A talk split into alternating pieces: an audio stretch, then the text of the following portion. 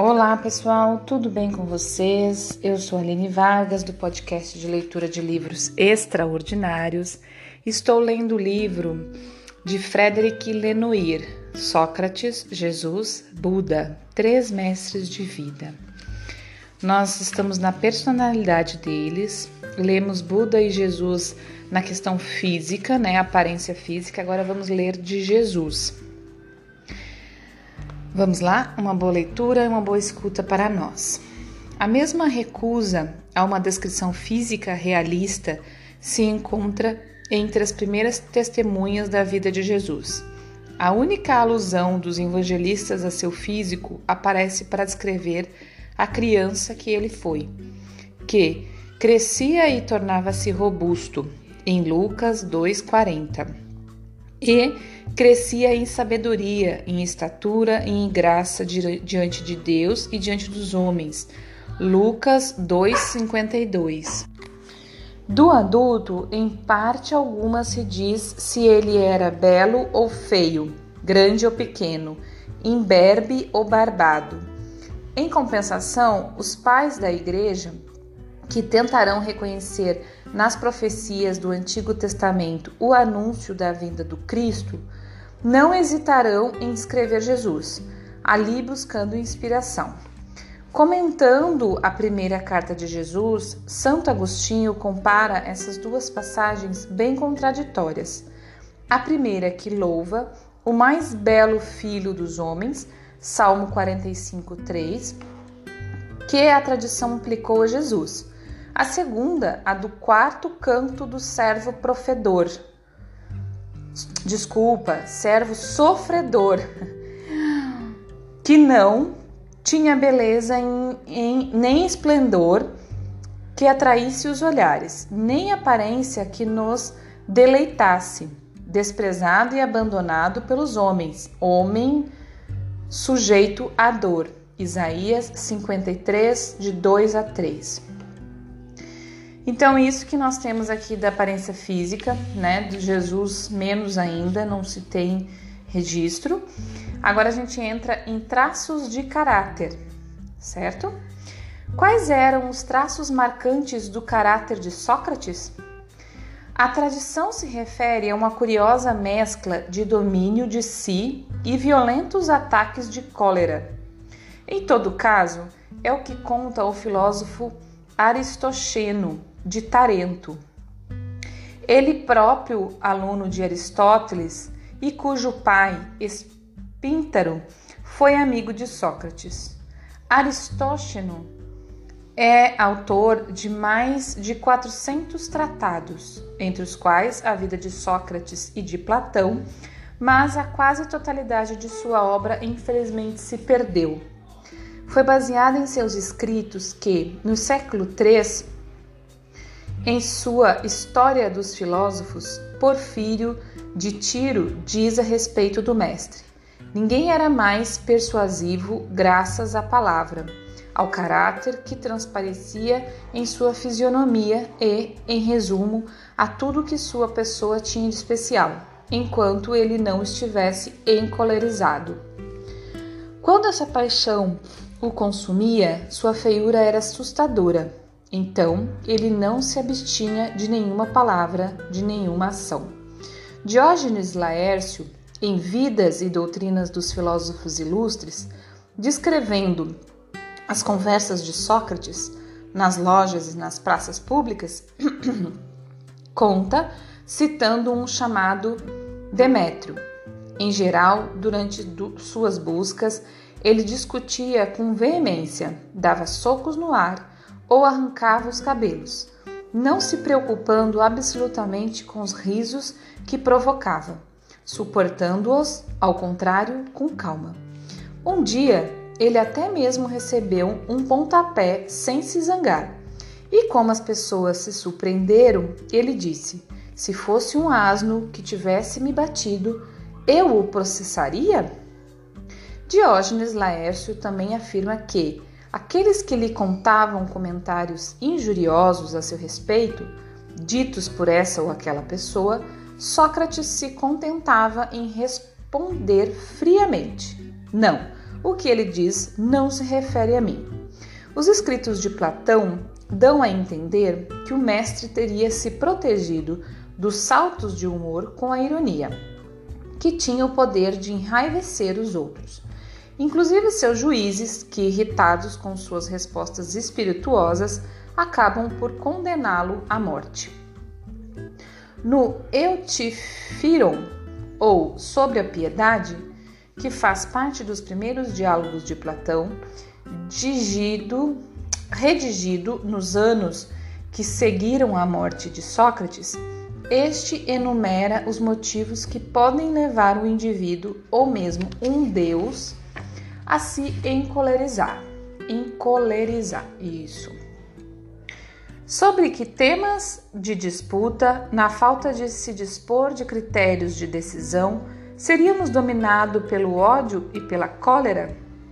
Não seria sobre o justo e o injusto, o bonito e o feio, o bem e o mal? Quando nos tornamos enfurecidos, tu, eu e todos os homens, não seria por causa desses temas de disputa, durante a qual não se podem recorrer a nenhum critério de decisão satisfatório? Pergunta ele ao interlocutor que o interroga a respeito dos deuses. Não é o desprezo nem o ódio que exasperam Sócrates. Nem o medo tem qualquer efeito sobre ele. No momento de tomar a cicuta, enquanto seus amigos refreiam as lágrimas com dificuldade, ele, ele lhes diz, sorrindo: Amigos, por que choram? Por que chorar, amigos? Por que chorar? Oremos aos deuses para que eles velem sobre a viagem. Aliás, ele é particularmente corajoso e é com sangue frio que, durante uma batalha, enquanto os outros soldados fugiam, ele enfrenta o perigo para ajudar o jovem Alcebíades, que assim narra o episódio. Foi ele quem salvou minha vida. Vendo-me ferido, ele não quis me abandonar e evitou que eu e minhas armas caíssemos nas mãos dos inimigos. Está escrito em O Banquete, de fato, apenas a ignorância e a estupidez parecem ter o poder de quebrar a carapaça de Sócrates e fazer com que perca o sangue frio. Com Fedro, ele treme diante da ideia dos discursos estúpidos que alguns pronunciam. Em O Banquete de Platão, ele se dispõe, a seu modo, a desconstruir os discursos que se sucedem em torno do amor e não dissimula sua irritação. Certo. Agora a gente terminou Sócrates, né? Que o que tem falando dele é que ele era muito sábio e quando ele se colocava a falar, é, pelo que eu entendi, algumas vezes sendo questionados e questionado, né? e às vezes algumas perguntas estúpidas ou question... discursos estúpidos de outras pessoas, pelo que ele entendia, né? Pelo seu raciocínio avançado, sua inspiração, é... ele ficava irritado, né? É isso que, que mostra aqui. E, e, se descabelava. E a gente vê muito isso. Eu, eu acho que eu sou um pouco assim. Quando eu tô falando de um assunto que eu acredito muito e que vem assim lá de dentro da minha alma e que às vezes até as, algumas pessoas assim que não, não, não estudaram nada, não viram nada, não pensaram nada sobre a respeito e simplesmente contrariam por contrariar. Eu tenho alguns, algumas coisas assim de ficar um pouco. É, não me puxo o cabelo, não dou soco no ar, não, mas é, eu sinto que eu tenho uma reação corporal, né? E, e até mesmo na altura da fala e coisa, é, por, eu já, já me peguei até falando assim, meu Deus, pelo amor de Deus, para pra pensar no que você tá falando, sabe? É, quando eu vejo que é muito estúpido o que a outra pessoa tá falando em, em, relação ao que está conversando, ou até mesmo essas publicações no Facebook, tem hora que me dá um, um, ui, dá vontade mesmo de descabelar. Porque a pessoa tá falando alguma coisa ou até julgando, né? Uma coisa que tem me incomodado muito ultimamente, principalmente depois dessa minha caminhada, é o julgamento. Eu, eu, eu acho que eu sempre fui uma pessoa que julguei muito, porque eu me julgava e quando a gente se julga, a gente julga os outros, né? Eu sempre fui muito crítica, muito apontadora, muito julgadora. Isso até é um pouco do meu pai, esse meu pai era muito. E, e hoje nessa caminhada eu tenho feito um caminho reverso, né?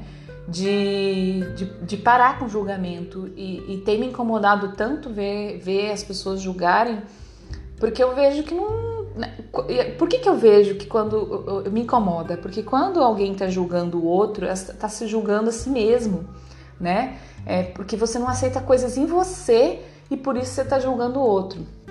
Então acho que é, uma, é, o que acontecia com Sócrates, assim, né? Quando ele escutava qualquer conversa estúpida ou alguém questionava ele sem que tivesse um mínimo de conhecimento ou de, de investigação ou, ou que se conhe, que conhecesse a si mesmo, né? É, porque quando a gente conhece a gente mesmo, quando a gente busca o nosso autoconhecimento, a gente para de apontar qualquer coisa do outro, qualquer coisa, a gente busca assim viver a nossa vida, porque a gente não sabe nada de nós, como é que a gente vai saber do outro, entendeu? Quando a gente começa a se conhecer, a gente vê que não sabe nada de nós mesmos, então não tem como se apontar o outro. E quando você se conhece, você vê que o que incomoda no outro é mais de dentro de você do que do outro. Bom, já fui longe aqui, só para para aqui com, com, como é que é? Contextualizar, né, o que está falando aqui que Sócrates tinha reações de cólera, né, ficava encolerizado, que é essa assim enraivecer assim por por conversas muito estúpidas, né, ou por questionamentos muito estúpidos, que para ele, né, por ter uma um, uma iluminação, um raciocínio, um estudo muito, muito profundo. Então, pessoal, já falei muito, não vou nem começar a outra parte, é, que era de Buda, tá? Era de Buda, deixa eu ver. É, sobre a personalidade aqui nessa questão de traços de caráter de Buda. Mas eu não vou continuar, porque já estamos em 12 minutos, tá bom, pessoal? Por enquanto é isso, muito obrigada. Hoje é sábado, eu não faço episódio amanhã, que é domingo, né? Então eu volto segunda-feira.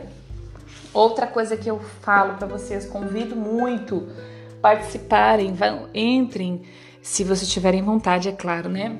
De participar das lives que eu vou fazer, da leitura do livro As Sete Leis Espirituais do Sucesso. Eu vou fazer lá no, no meu perfil Spaco Lua, né? Lua com L-H-U-A. Vou fazer a partir de segunda-feira. São sete lives às sete horas da manhã para leitura desses, dessas sete leis com sorteios, tá? Vão ser sorteio uma sessão de reiki, uma sessão de cristaloterapia, uma sessão de psicanálise. Cada dia eu vou sortear alguma coisa, tá bom? Então, se você tiver interesse, participa lá que eu vou tá, ficar muito feliz, muito grata da sua presença. Pra gente conversar, vou fazer uma meditação e vamos ler é, uma lei a cada é, live, tá bom? Um grande abraço, bom fim de semana, até segunda-feira. Bom dia, boa tarde, boa noite.